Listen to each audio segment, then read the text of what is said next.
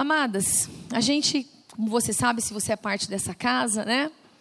Todos os anos nós escolhemos um tema, nós, como igreja, né? Nós, nós falamos sobre algo que nós sentimos a direção de Deus, especialmente o pastor Davi, né? E ele nos leva numa direção, e essa, essa direção nos ajuda, né? Nos norteia naquilo que a gente sente que Deus quer falar conosco, que Deus quer fazer nas nossas vidas, como igreja. Então a gente tem sentido Deus nos levar a esse lugar de se aproximar da presença dele, né? De buscar com intensidade a presença de Deus, de voltar os nossos olhos para este lugar, né? Especialmente é uma palavra para nós mesmos, pastores. Você sabe que você pode trabalhar muito para Deus, mas não não realmente não vivenciar, não experimentar Deus é, pode, o seu pastoreio, a sua vida, né? Pode ser uma coisa seca, mesmo sendo um pastor, porque você aprende as coisas, né? E eu estou falando aqui da minha vida, né? Você aprende como você deve orar, você aprende como você deve fazer as coisas, né? E às vezes você passa a viver uma vida muito natural. Então, é isso que a gente sente, que Deus nos chamou para esse lugar mais, de buscar mais da Sua presença, de amar mais a presença de Deus, de, de realmente focar mais nesse lugar e por isso já é o segundo ano que a gente tem falado sobre uma casa de oração, um lugar de vida. Eu acho que a maioria de vocês sabe que a gente tem uma sala de oração, está aberta das seis da manhã até meia-noite, está aberta aqui nos horários da conferência antes. Você pode vir mais cedo para ir lá, né? Se você quiser tirar um tempo, ir lá buscar Deus e ficar um tempo de oração. É um lugar simples, é só um lugar para a gente focar e, e, lembrar o nosso próprio coração e especialmente preparado com uma música, com alguma coisa para a gente ter um tempo de buscar a presença de Deus. Então, o que a gente sentiu foi que Deus estava nos levando nessa direção. E aí, por isso, esse tema da conferência Amadas do Pai. Porque eu creio que este tema foi um, algo que Deus trouxe muito forte no meu coração desde que a gente começou a falar sobre casa de oração. Desde que a gente começou aí, a gente foi para o Hope, a gente já compartilhou isso aqui na igreja, já fomos duas vezes conhecer uma sala de oração que funciona há 17 anos, 24 horas por dia, né? Que tem pessoas seus turnos de oração lá buscando a Deus e com música, com adoração, né, presencial, você pode acessar na internet e assistir, né? Muita gente conhece. E desde que a gente começou a ir lá, Deus começou a mexer muito comigo. Começou, começou a mexer muito com o meu coração sobre isso. E eu sempre fui desafiada a orar. Eu amo a oração, eu amo este lugar de oração. Desde que eu me converti, né? Eu sinto é, esse fardo de oração. Eu recebi uma palavra profética e o Davi já falou, o pastor Davi já falou sobre isso, né? Pregando aqui que eu ia ser viciada em oração. E eu preciso confessar que eu tinha uma frustração muito grande, assim, uma frustração mesmo. Porque eu já estudei muito sobre oração. Se, se eu fosse pegar todas as minhas palavras que eu já preparei, eu posso dizer para você que metade delas é sobre oração. Eu amo né, sobre isso, já li muito, estudei muito, mas eu preciso confessar que muitas vezes que eu falava sobre isso, que eu pensava sobre isso, que eu ensinava sobre isso, sempre era uma coisa assim, não posso dizer sempre, né, mas muitas vezes pesado é, e às vezes eu pensava, assim, eu vou ensinar sobre isso. Parece que quando eu vou ensinar sobre isso, eu vou trazer um, um, um peso sobre a vida das pessoas. Parece que eu vou dizer para elas assim: olha, você tem que fazer devocional, você tem que gastar uma hora com Deus todo dia, você precisa ir para esse lugar de oração. E todo mundo sabe que precisa fazer isso, é ou não é verdade? E quantas de nós nos sentimos culpadas cada vez que ouvimos uma palavra sobre isso? Seja sincera, estamos aqui, só mulheres. É verdade. Eu me senti culpada muitas vezes por causa disso. Porque daí você coloca aquele plano, porque daí naquele começo de ano você faz aquele alvo, né? Você separa. A gente tem aqui a nossa leitura, né? Que a gente faz a sequência do ano com a igreja. E é interessante porque começa bastante gente, mas na metade vai desistindo. E aí a gente falha uma vez, falha outra, e daí a gente já pensa assim: ah, é melhor largar isso aí para. Deus, é, Deus já está chateado comigo mesmo. Deus, Deus já Deus está bravo comigo. Olha, já parei dois, três dias. Como é que eu vou ter a cara de pau de voltar lá, né? Falar, então, Deus, eu estou aqui de volta. então, eu parei aqui nesse versículo, eu vou começar de novo. Quem já se sentiu assim? E, então, cada vez que pensava sobre oração, muitas vezes pensava sobre devocional, eu pensava sobre preciso ser sincera, sobre esse fardo, esse peso muitas vezes. Então, foi é muito difícil para mim. E o que, que, que começou a acontecer na minha vida? Eu sei que cada pessoa tem uma experiência. E isso é algo maravilhoso com Deus. Que Deus sabe que eu sou diferente de você, você é diferente de mim. Nós somos cada uma criadas às suas imagens e semelhança, mas de uma forma bela, especial, preparada por Deus. E as nossas batalhas são diferentes. Mas o que eu entendo que Deus está nos chamando é que cada uma de nós precisa experimentar Deus. Experimentar Deus.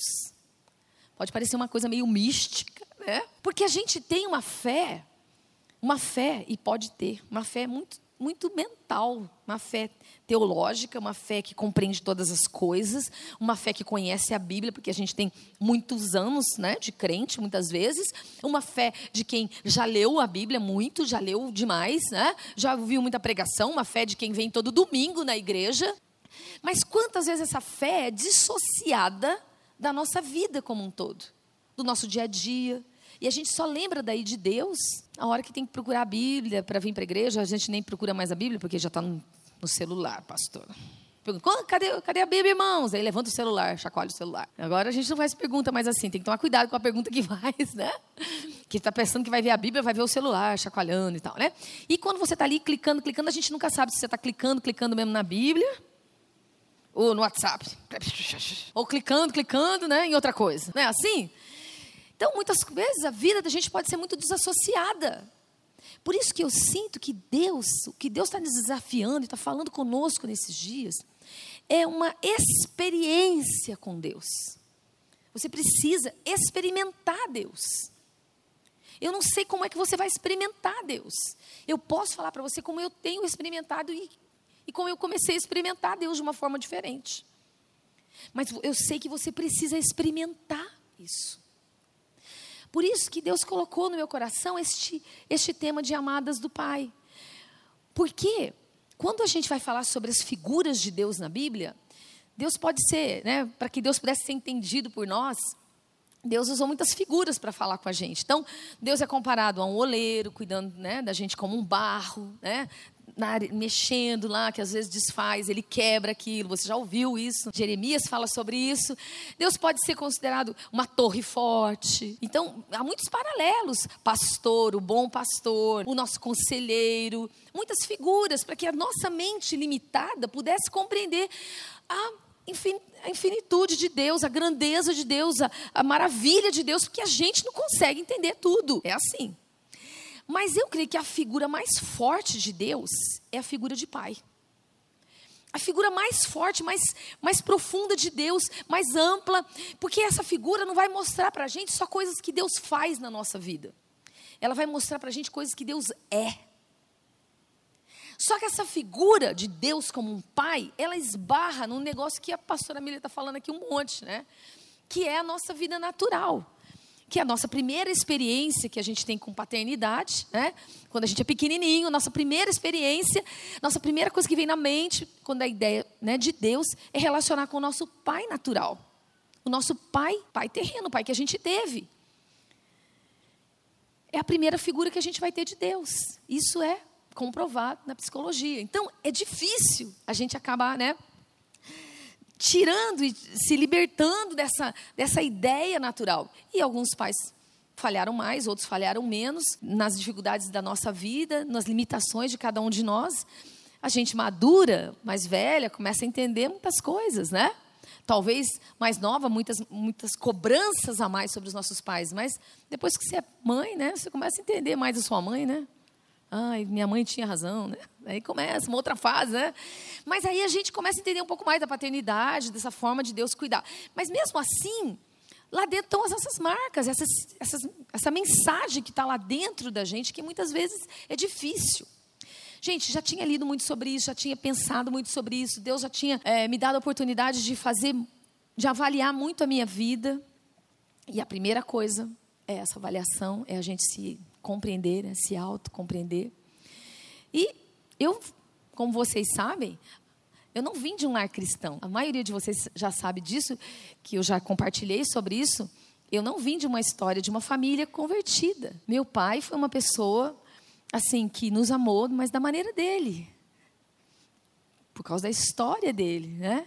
Muitos problemas com alcoolismo, É, muitos problemas é, de embora ele trabalhasse tudo, né, ele, ele sempre dizia para nós que era só socialmente a bebida, mas não era. Todas as noites ele tinha que beber. E, a, e as coisas foram ficando cada vez pior. Né? Então, na minha adolescência, eu lembro de aconselhar meu pai, porque ele tinha bebido. Eu tenho minha irmã aqui hoje, né? Tenho a alegria de ter a Marusca comigo aqui, que veio da cidade dela só para estar com a gente aqui nessa, na conferência. E nós sentimos as coisas das, da forma diferente, mas nós sentimos. Isso foi difícil. É, uma das coisas que mais assim me machucava relacionada a isso era o fato do meu pai ficar uma pessoa alegre, uma pessoa carinhosa só quando bebia. Então, eu ficava muito nervosa, muito mal, porque eu pensava, puxa vida, ele só me ama, só demonstra carinho quando bebe. E isso era uma coisa muito difícil na minha mente. Então, minhas transferências para Deus foram muitas, né? Meu pai foi uma pessoa que traiu a minha mãe, né? Uma história assim. Uma história como muitas de vocês aqui. Podem se lembrar do seu passado. Eu posso entender, e Deus me levou a um lugar de perdoar meu pai e de ter a alegria de vê-lo entregar sua vida a Jesus, mesmo que fosse na hora da morte. E né, nós cremos na sua salvação, que foi uma promessa de Deus para minha vida. Mas logo que eu me converti, Deus falou comigo. Eu tive um sonho com ele, com meu pai, e eu vi meu pai né, morrendo e Deus falando comigo, ele só vai se converter no momento da morte dele. E foi uma promessa que a gente guardou no nosso coração. Meu pai faleceu muitos anos depois, né? Mas estou falando sobre as marcas que isso aí deu para a minha vida, para o meu relacionamento de pai, de paternidade. O que, que está envolvido com oração? Está envolvido com oração porque Jesus nos ensinou a orar, Pai Nosso. Então, como é que Jesus nos ensinou a chegar nesse lugar de oração? Na relação de Deus como Deus Pai. Eu só posso ter uma vida de oração livre, vitoriosa, feliz, cheia de respostas, de plenitude, de liberdade, de graça, se eu encontrar e se eu entender essa paternidade de Deus na minha vida. Então, estou fazendo tudo isso um gancho para explicar para você, né? Eu sempre falando sobre oração, tinha listas de oração, né? Fui fiel muito tempo na oração, mas eu preciso dizer que muitas vezes ela foi tão seca, tão difícil, sabe? Assim, lendo aquela lista, falando, né? Ali, porque eu sabia que eu tinha que ser fiel, porque eu sou uma pastora. Pensa comigo, se a pastora não ora, é que pode. Hein, gente? Como é que, né? O que, você fica esperando de uma pastora? Aquela hora, né, gente? Que ela precisa, uma pastora precisa orar, né? Eu preciso dizer que muitas vezes eu fui para esse lugar por causa disso. Porque eu era uma pastora e eu precisava orar. E muitas vezes, talvez não seja esse o seu caso, mas seja de você dizer assim: eu sou cristã, eu sou crente, eu preciso orar. Eu, né, meu filho olha para mim, eu sou uma mulher de Deus, então eu tenho que orar. Ih, a coisa está feia aqui em casa, então eu tenho que orar. Mas a pergunta é: por que você ora? Por que, que você ora? Hum? E nesse lugar, Deus começou a trazer uma nova revelação para mim dessa paternidade. Desse, do significado da oração, da liberdade da oração, da experiência com Deus. Porque muitas vezes você fala, fala, fala, fala, você pode falar, falar, falar na oração e sair de lá sem ouvir nada. Mas eu quero garantir a você que Deus quer falar com você. Eu quero garantir a você que a oração não é apenas você falando, é Deus te respondendo. Quero garantir a você que Deus deseja se relacionar com você, como um pai. Então, a gente usou como tema, né, o versículo aqui de 1 João 3. Você pode pôr para mim o próximo slide? E é um tema que mostra para mim três, três coisas sobre as quais eu queria meditar rapidamente com você nessa, nesse tempo, né? E falar um pouco dessa experiência de experimentar Deus. Então, o versículo que a gente tem usado aqui é 1 João 3, 1 e 2. Vejam como é grande o amor que o Pai nos concedeu, que fôssemos chamados filhos de Deus, o que de fato somos. Por isso, o mundo não nos conhece porque não o conheceu, não conheceu a Jesus. Amadas, agora somos filhas. A gente colocou o versículo no feminino. Agora somos filhas de Deus e ainda não se manifestou o que havemos de ser. Mas sabemos que quando ele se manifestar, seremos semelhantes a ele, pois o veremos como ele é. Esse é um versículo muito tremendo, um versículo muito forte, que ele mostra para a gente, ele está aí dentro, né? Três verdades. Sobre essas três eu quero meditar um pouquinho, mostrar para você como elas estão relacionadas com a presença de Deus, com a oração, com buscar, com se deleitar com a presença de Deus, com, né, com desfrutar deste amor de Deus. O grande amor do Pai, esse versículo está falando sobre isso, que Deus tem um grande amor. Se você for para as mensagens de João, você vai ver João, e aí a primeira João, né, tanto o Evangelho quanto as cartas de primeira João, João usa o termo que, de nascer de novo. Né? Assim como Jesus falou para Nicodemos, que era necessário que Nicodemos nascesse de novo, nascer de Deus, nascer filha de Deus. E Paulo usa mais o termo adotada, né? ser adotado por Deus. Então, como se a gente já tivesse nascido, tivesse nascido, né, mas uma outra família. E aí, então, Deus nos toma, Deus nos adota, Deus nos traz para a família dele. Mas os dois termos significam a mesma coisa dentro da palavra. Falando sobre este pai maravilhoso, um pai que resolveu né, nos adotar, um pai que nos trouxe à existência. O fato de sermos filhas, né, eu e você somos filhas queria que você olhasse para quem está do seu lado e diga para ela: Você é filha de Deus. Se você entregou a sua vida a Jesus, se você entregou, tem conhecido o Deus, né? O nosso Deus como Pai, ele é, você se torna filha dele. O dia que você entregou a sua vida a Jesus, você nasceu na família dele como filha. E o fato de que ainda nós não somos tudo aquilo que nós seremos. Todas nós, isso mostra para a gente que todas nós estamos num processo eu e você estamos num processo. Um processo, e é um processo longo, o processo de Deus na nossa vida. Deus é tão paciente, né? O processo dele é longo, é uma longa história. Começou o dia que você entregou a vida para Jesus. Começou lá, mas ele está fazendo um processo na sua vida. Por isso, nenhuma de nós pode dizer que chegou lá. Não é assim? Todas nós que estamos sentadas aqui, temos uma área na nossa vida, temos áreas da nossa vida que Deus está trabalhando.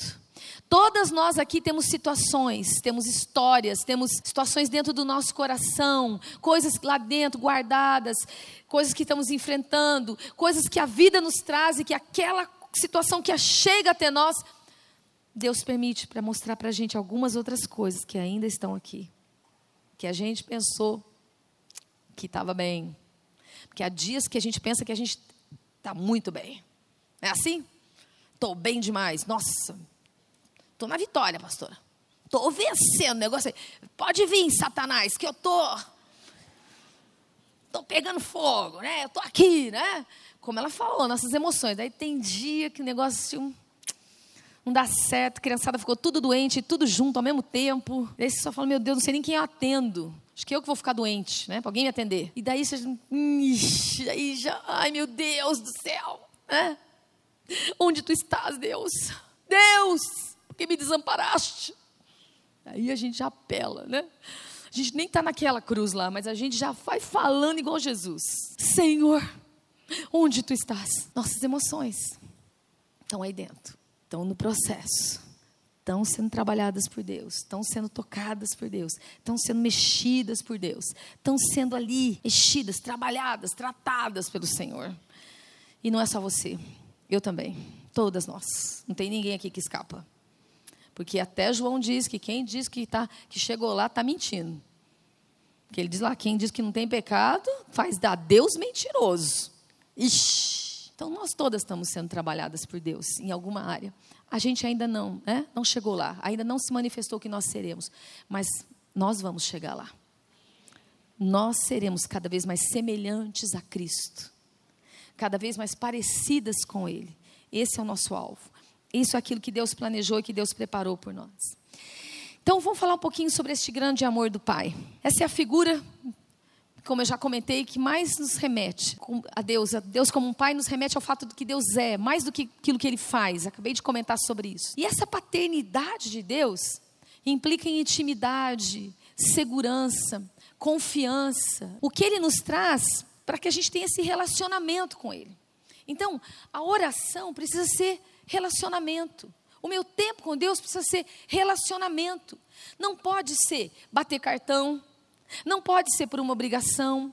Se estiver sendo só isso, você não está chegando onde Deus quer que você chegue. É? Você não está alcançando o que Deus tem para você alcançar. Não pode ser por medo. Ah, eu preciso orar, porque eu tenho que orar, eu tenho que fazer. Às vezes a gente está no ministério de intercessão, a gente tem o nosso ministério aqui, né? O Ore Mais. E a gente sabe que a gente tem que cumprir um horário de oração, a gente tem um compromisso com isso, a gente tem um compromisso com a sala de oração, a gente tem um compromisso de estar lá naquele lugar de oração. E aí, às vezes, até isso aí pode se tornar só uma coisa árida, seca, dura na nossa própria vida. Mas o que Deus quer com a gente é intimidade. Intimidade, segurança que Ele quer trazer sobre nós, confiança, um relacionamento de confiança. E é difícil, é complicado, porque às vezes a gente pensa, pô, mas né, não é assim. Mas pensa comigo. Quando o seu filho chega até você e ele está lá na sua casa, mora com você, seu filho está lá, chega para você, mãe, eu queria comer, eu queria tomar um copo de leite. Aí você diz para ele, espera um momento, porque você precisa fazer uma requisição a respeito do leite. Nós vamos preencher um requerimento a respeito do leite e depois nós vamos ver quanto de medida você já tomou neste dia porque cada litro dá quatro copos de leite. Se você já tomou o seu primeiro copo de leite, hoje você tem direito a mais um pela noite. A gente não faz isso com o filho, faz? Faz. Corre lá, menino, pega lá. A geladeira é dele, né? A gente põe limites, claro. A gente fala, pô, meu, também não vai comer a gelatina tudo de uma vez que eu fiz para as visitas. A gente coloca os limites, fala, não dá, não dá para fazer isso, dá para fazer aquilo. Mas a gente tem liberdade.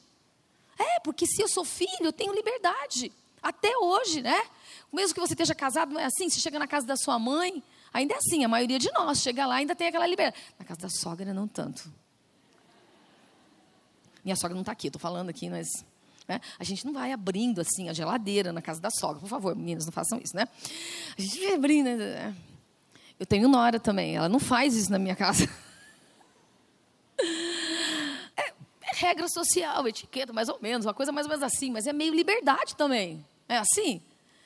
É, agora eu já tenho 30 anos de casada. Agora eu já chego lá e falo: tem banana, dona Lídia? Estou com uma fome. Mas é intimidade. É intimidade, é disso que eu estou falando. Então, quando a gente chega para se relacionar com Deus, é a intimidade que Ele espera. É alguma coisa da gente abrir o coração. Então, sabe que é isso que eu estou falando com você. Sabe o que começou a acontecer com a minha oração? Eu comecei a sentir mais liberdade. Às vezes a minha oração, sabe, gente, eu chego lá, me ajoelho para Deus e eu só fico chorando rasgando meu coração, falando tudo que eu estou sentindo, que eu estou vivendo, que eu não estou bem, que aquele dia foi difícil. Eu só choro, eu só choro. Porque aquela é a minha oração daquele dia. Aquela é minha oração, é como eu, aquilo tem a ver com a minha intimidade com Deus naquele dia. Eu tinha tido uma, uma discussão né, com um dos meus filhos, uma situação que eu falei, não vai ser assim, não vai ser assim, não vai ser assim, vai ser assim. E aí, não, vai ser. Saí acabada. Fui para a sala de oração. Cheguei na sala de oração, gente, não conseguia ler nenhum versículo ali.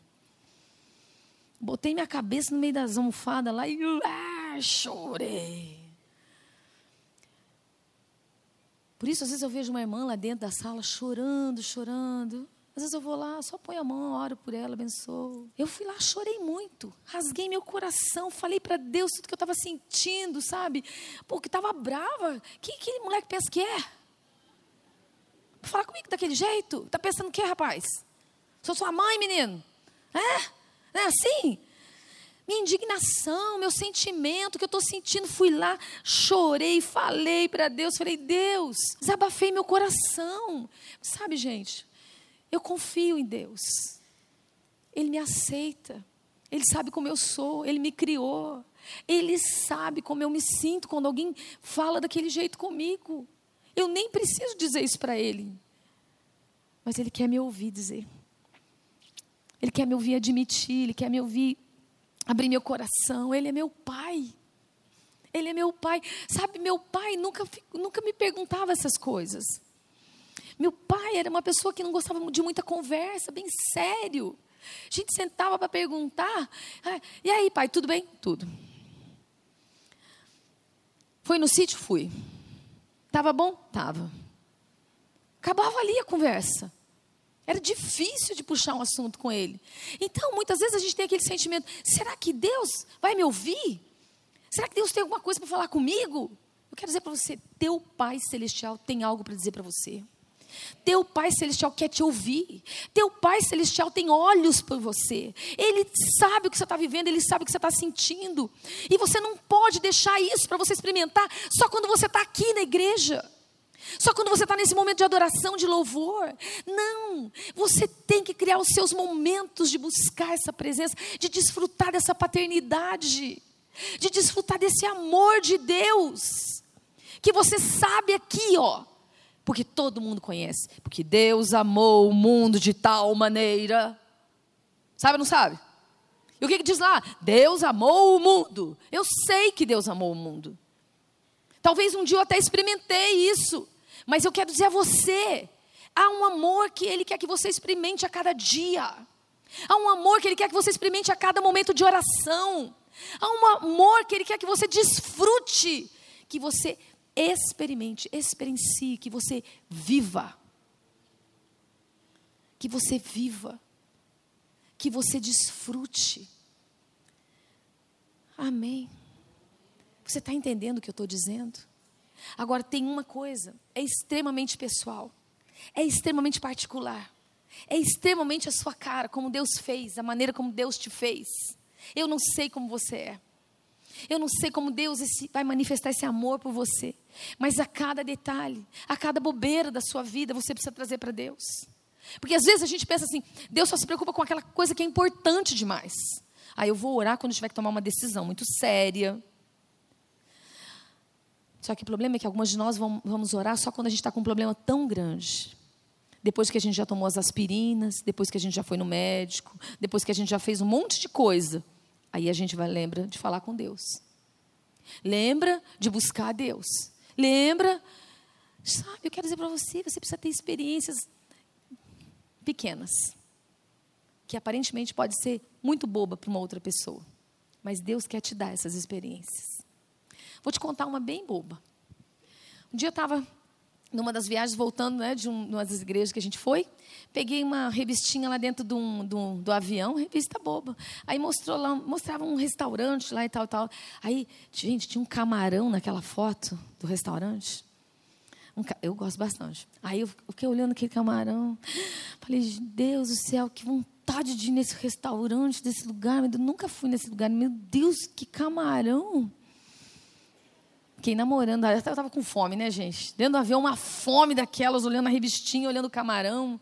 Comecei a orar e tal. Gente, nós chegamos no lugar. Chegou de noite, o pastor foi buscar a gente. Estou levando vocês aonde? Naquele restaurante. Naquele para comer aquele camarão mesmo. Aquele camarão, eu comi aquele camarão, irmã. Aquele camarão da fotografia, comi.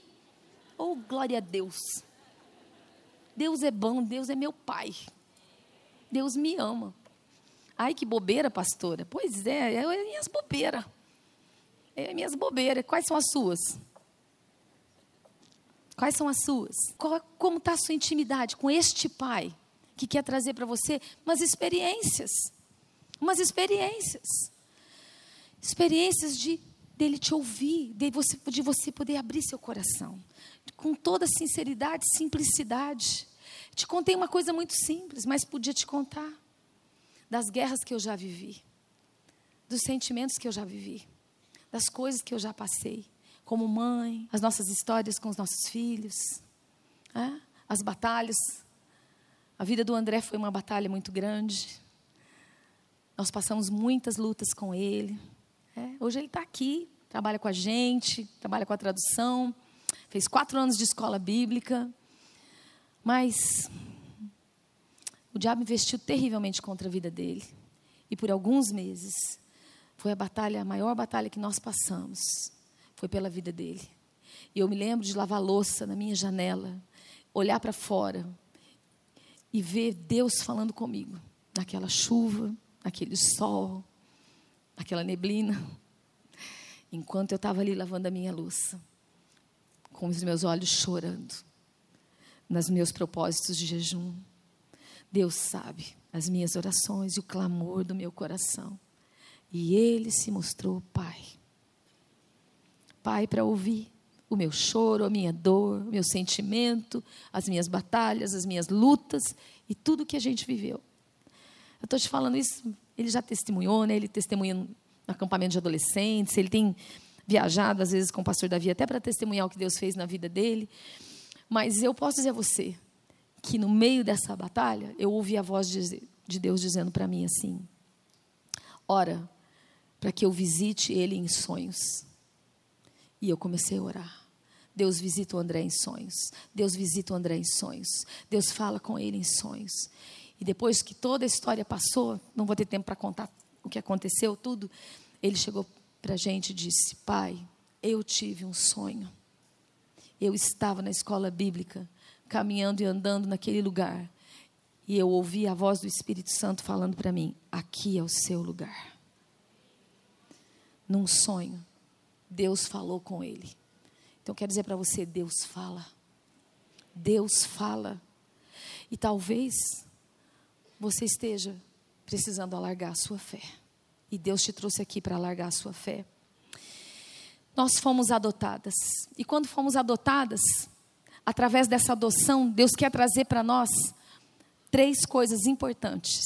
Você está ouvindo isso? Eu não combinei com a doutora Miller, preparei muito antes, mas você está ouvindo algumas coisas que a gente está falando, é muito parecido, talvez um jeito diferente de falar. Mas essa adoção vai trazer para você três coisas todo ser humano precisa, que cada um de nós precisamos. Toda pessoa precisa disso. E você, como mãe, precisa trazer isso para os seus filhos. Você, como mãe, precisa orar para que seus filhos tenham isso. Você, como pessoa, precisa experimentar isso daí. Você, como pessoa, precisa viver isso na sua vida. Você precisa viver uma identidade que é a identidade de filha, para desfrutar desse relacionamento com esse pai de amor. Você precisa de uma família, de um lugar de cuidado, de um lugar que vai te abraçar, te acolher, que vai trazer sobre você o senso de pertencer, o senso de, de que alguém te ama, alguém te espera, alguém se importa com você, que se a sua família natural não faz isso, a igreja faz isso. A igreja vai suprir aquilo que você não tem no seu natural. Porque a palavra de Deus diz que Deus coloca o solitário em família. Salmo 68, e somos nós a sua família. Somos nós a sua família. E um destino, um propósito de vida, um lugar para alcançar, algo que Deus vai te levar a ser, algo que Deus vai te levar a desfrutar. Não, não, eu não estou falando de ter, gente, eu estou falando de ser. Algo que Deus vai te levar em transformação de vida e que você vai se tornar como pessoa. Esse senso é que há um destino na sua vida, um chamado para ser cumprido, algo por que você está aqui, para que você está aqui. Se você não tem isso, uma tristeza vem muito grande no seu coração, sabe por quê? No nosso coração. Porque que terrível viver essa vida e levantar todos os dias. Para quê? Para que levantar todos os dias? Qual a razão disso? Quantos milhões de pessoas, bilhões de pessoas já passaram pela terra e quantos vão passar ainda além da gente? Qual a razão disso? Por que disso?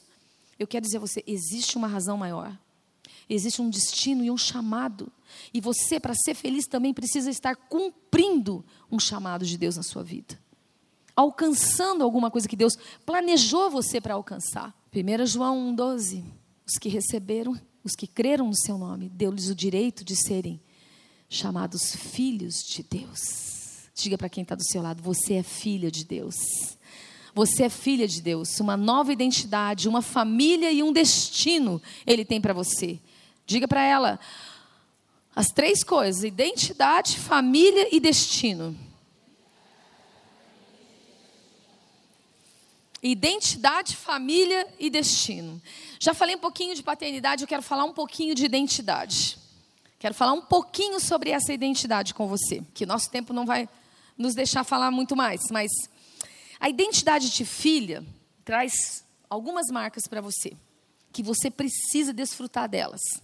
A primeira delas é Você é livre, não é mais escrava. A gente está cantando um monte essa música, essa música mexe comigo. Eu não sou mais escravo do medo, eu sou livre.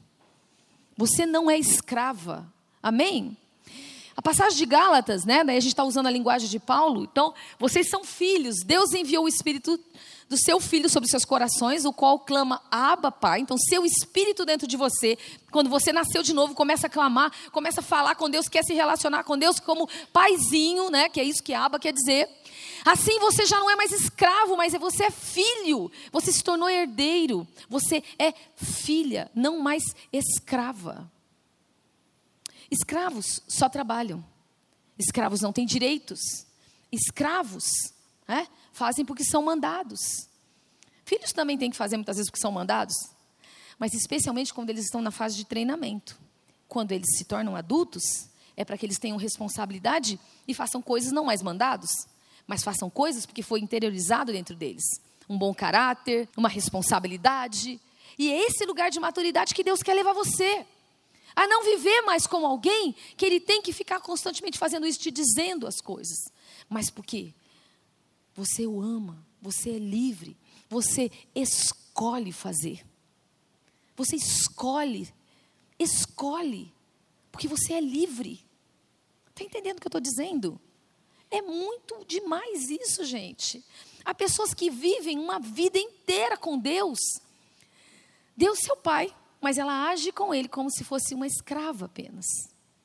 É maravilhoso a gente poder se colocar aos pés dele e dizer que é escrava, porque há, há também essa figura de escrava, onde você voluntariamente se oferece para ser uma escrava para o resto da vida. Tem uma figura disso, né? No Antigo Testamento, o escravo que tem a orelha furada, que é um escravo por amor. É lindo, é uma figura linda, mas eu quero dizer a você que a figura de Deus como um pai é maior do que a figura de um Deus como um dono de um escravo.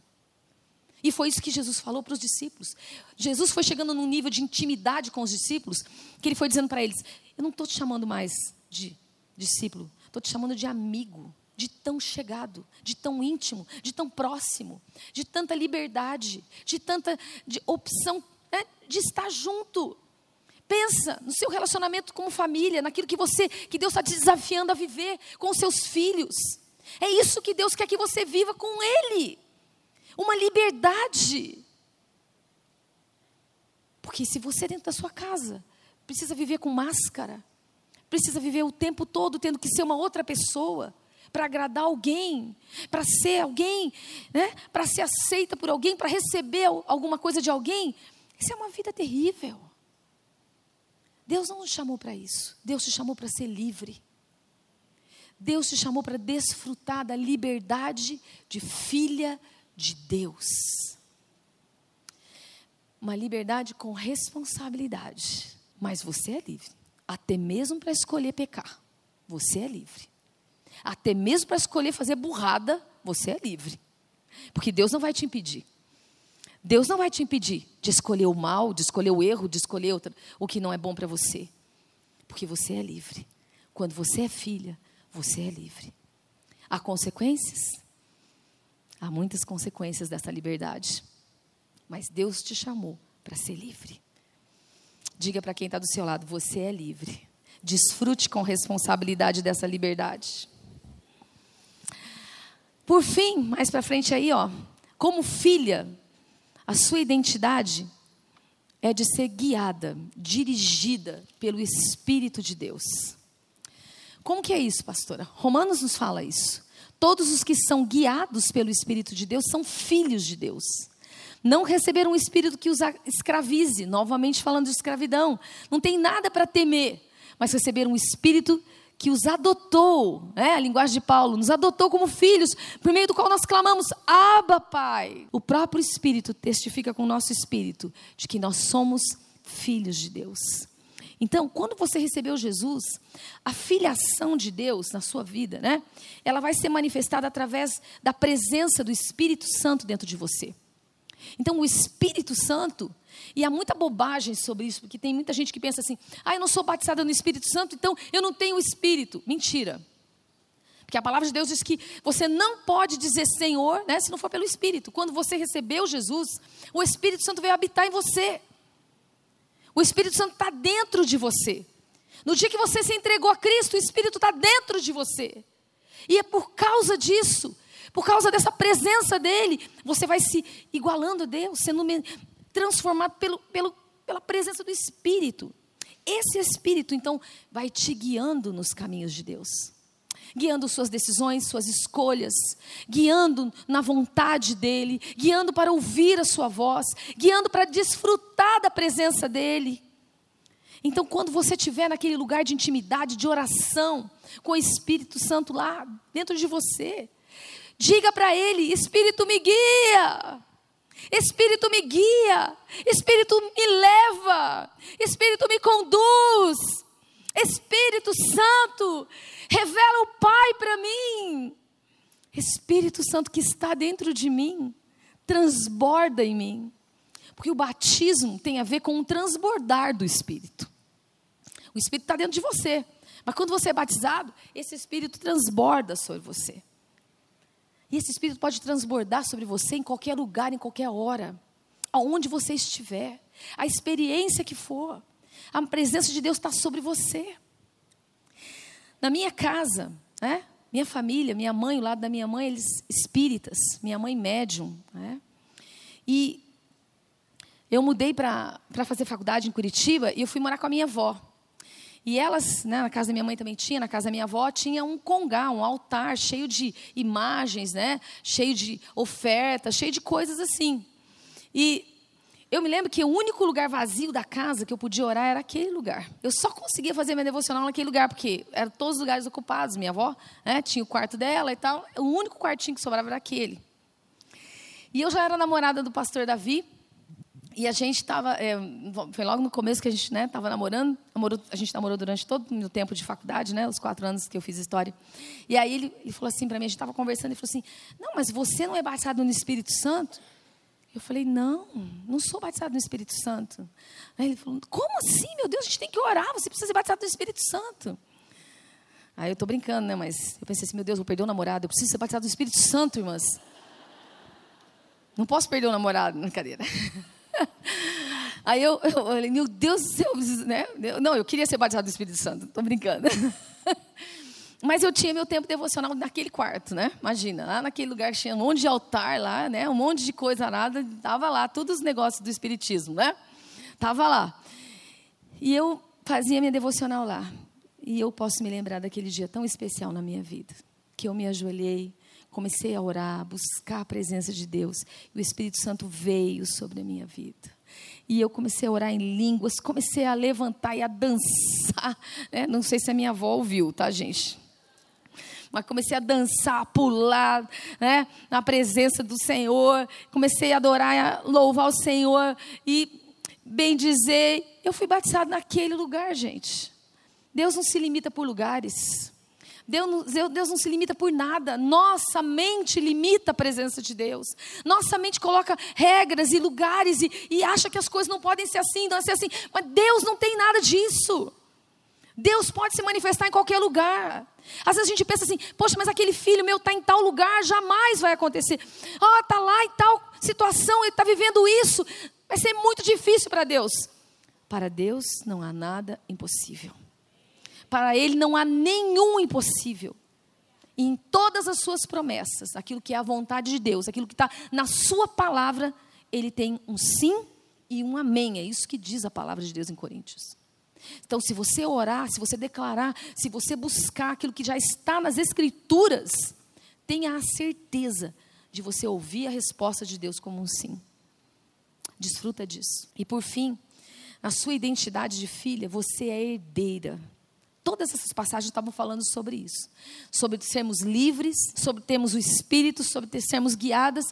Gálatas diz: todos vocês que são filhos de Deus, através de Jesus Cristo, não há grego, não há judeu, não há homem, não há mulher, todos são um em Cristo, são descendência de Abraão e herdeiros segundo a promessa. Pensa comigo, você tem uma herança. Cada uma de nós tem uma herança, uma herança maravilhosa, uma herança de promessas de Deus. Agora, existe o que, que acontece assim: algumas de nós estão pensando assim, ah, vou ter essa herança só no dia que chegar lá no céu, né? Ah, no céu eu vou receber a minha herança. Eu quero dizer a você que Deus tem herança para você de agora. Deus tem uma herança para você desfrutar agora. Não é lá só, não. Não é um dia, não é naquele momento, não. É de agora que Deus tem uma herança para você. Deus tem uma herança de vida plena.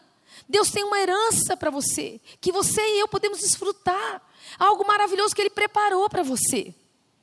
E essa herança tem a ver com preciosidades que Deus quer colocar na sua mão, que Deus quer te dar nesses dias. Eu sinto que é mais ou menos assim: a gente tem muitas vezes um presente que a gente não abre. E a gente fica segurando aquela caixinha de presente fala: Eu tenho um presente, eu tenho um presente, eu tenho um presente. Você já viu criança fazer isso? Começa a falar: Tenho um presente. Mas, gente, rapidinho ele rasga o papel e pega o presente. Você é filha. E é como se Deus desejasse entregar a você presentes. A cada dia, a cada encontro com Ele, a cada momento de oração, a cada, cada tempo especial na presença dEle, Ele tem um presente, uma parte da herança que já é sua para você desfrutar. Mas muitas vezes a gente está lá segurando aquele embrulho bonitinho e não abre. Não abre, não pega ele, não, não desfruta dele, não, não, não recebe o que Deus tem. E algumas de nós, pior do que isso, ficamos chorando ainda, falando: Deus, Deus, o Senhor não me dá, o Senhor não, né? Ah, Deus, se o Senhor me visse, se o Senhor me enxergasse. E às vezes, está meio surdinha minha filha, não está me ouvindo. Eu já dei, eu já entreguei, eu já tenho para ela. E ela não está recebendo, ela não está desfrutando. Querida, Deus tem para você uma promessa de uma herança bendita, uma herança que é sua, que você pode desfrutar nesses dias. Que as barreiras caiam na sua vida que os seus olhos sejam abertos, que nada possa roubar a sua porção de herança, aquilo que Deus tem para você preparado. Amada, desfruta desses dias, desfruta do que Deus preparou para você, desfruta disso. Não deixe passar aquilo que o Espírito tem para você. Não, não veja a oração como um lugar de peso, não veja a presença de Deus como isso, mas desfruta daquilo que Ele tem preparado para você. Sabe, querida, eu tenho sentido Deus transformando aquele lugar para mim. Um, num lugar de alegria, num lugar de gozo, num lugar de muitas vezes só ficar quieta na presença de Deus. Só ficar quietinha na presença de Deus, dizendo: Senhor, eu vou ficar aqui, eu vou esperar o Senhor falar comigo. Eu ainda não estou escutando, Deus, mas eu quero escutar. Eu ainda não ouvi o que o Senhor tem para mim, eu preciso ouvir. Não tem problema. Não fique condenada se você dormir naquela hora. Não fique condenada. Procura ajoelhar que é melhor, mas vai te manter mais acordada, né? Outro dia um pastor, amigo nosso, falou assim que que a esposa dele foi, né, antes começou, logo um pouquinho antes de namorar, eles foram numa vigília. E ele falou assim: Eu tenho certeza que ela ficou impressionadíssima, porque na vigília eu me ajoelhei, irmãos. E eu fiquei três horas ajoelhado. Três horas ajoelhado naquela vigília. E eu tenho certeza que foi aquilo que tocou o coração dela. Ela só não sabia que eu estava três horas dormindo naquele, de joelho. Nem um instante eu estava acordado. Eu quero dizer que até isso Deus entende. Deus quer tirar de você todo o peso de condenação nesses dias. É isso que eu sinto da parte dele. Porque Deus quer trazer sobre você uma nova revelação da intimidade do que é ser um pai e desfrutar dessa paternidade. Eu queria que você fechasse suas coisas agora e fechasse os seus olhos. Onde você está? Eu vou deixar com você algumas perguntas que eu queria que você pensasse sobre elas nessa manhã. Nós estamos encerrando daí. Queria que você, com os seus olhos fechados, pensasse diante de, do Senhor. Será que eu tenho me relacionado com Deus como alguém que está todo o tempo me cobrando? Será que há cobranças no meu coração? Será que eu tenho vivido e feito as coisas para Deus, servido a Deus, andado com Ele? Muito mais por causa de um peso, uma imposição, até da família onde eu vivo, de onde eu vim, para não desagradar pessoas? Será que eu tenho me relacionado com Deus como alguém que eu estou sempre indo lá para pedir? Pedir, pedir, pedir uma bênção, pedir uma coisa que eu preciso, pedir uma solução financeira, pedir para vender alguma coisa. Será que eu tenho me relacionado com Deus como alguém que eu estou sempre ali exigindo alguma coisa? Que eu estou lá com a minha lista interminável de pedidos? Como é que você tem se relacionado com Deus? Será que os seus olhos conseguem vê-lo como aquele pai de amor que ele é? Feche os seus olhos. Não olhe para ninguém, só você e Deus agora. Como você tem se relacionado com este Deus? Será que ele tem sido apenas um patrão? Ou quem sabe uma bola de cristal? Como você tem se relacionado com Ele? Você é filha, filha amada de Deus, uma filha desejada por Deus, uma filha profundamente amada. E mesmo nos momentos mais difíceis, nas coisas mais difíceis que você passar ou estiver passando, Ele permanece sendo seu Pai. Ele permanece te amando. Ele permanece com os olhos sobre você, sobre o que você está vivendo. Ele te convida nessa manhã, filha amada, venha desfrutar, venha desfrutar do meu colo, venha desfrutar do meu colo de pai. Venha desfrutar do colo do papai, do pai de amor, do pai que não está distante nos céus, mas do pai que é presente, do pai que se importa com você, do pai que olha por você, do pai que te livrou, que continua te guardando, do pai que é imutável do Pai eterno, cheio de misericórdia e compaixão, e que todas as manhãs te espera, mesmo quando você falha, mesmo quando você erra, você pode chegar até Ele, você pode pedir perdão, você pode se aproximar dEle, e você pode dizer: Papai, eu errei. Papai, eu falhei. Eu desisti do meu compromisso. Eu me perdi. Mas eu estou de volta, Pai. Eu estou de volta para este lugar da tua presença. Eu estou de volta. Me ajuda, Pai. Me ajuda, Pai, nas minhas dificuldades. Me ajuda, Pai. Me ajuda nas minhas limitações. Me ajuda, Pai. Me ajuda porque eu não sei fazer. Me ajuda porque eu não consigo fazer sozinha. Me ajuda, Pai, porque eu preciso de você. Me ajuda, Pai, porque eu, eu sou pequena, eu sou pó. Mas o teu Espírito em mim pode, Senhor. Sopra o teu Espírito em mim. Guia-me pelo teu espírito, Senhor. Derrama do teu espírito.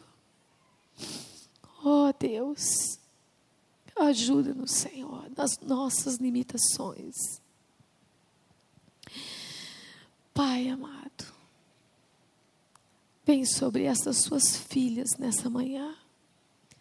Vem sobre suas filhas de amor, filhas adotadas filhas nascidas de ti. Vem sobre suas filhas nesta manhã.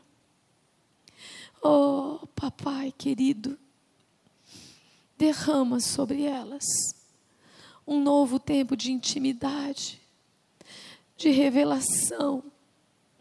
Derrama sobre elas a porção abundante do teu amor, do teu amor bendito, do teu amor perfeito, do teu amor misericordioso. Pai amado, recebe-nos nesta manhã. Oh, Jesus. Queria que você desse um abraço na mulher que está do seu lado e dissesse para ela: O teu pai te ama e você é dele. Você é uma filha amada. Teu pai te ama e você é dele. Você é uma filha amada. O teu pai te ama, você é dele e você é uma filha amada.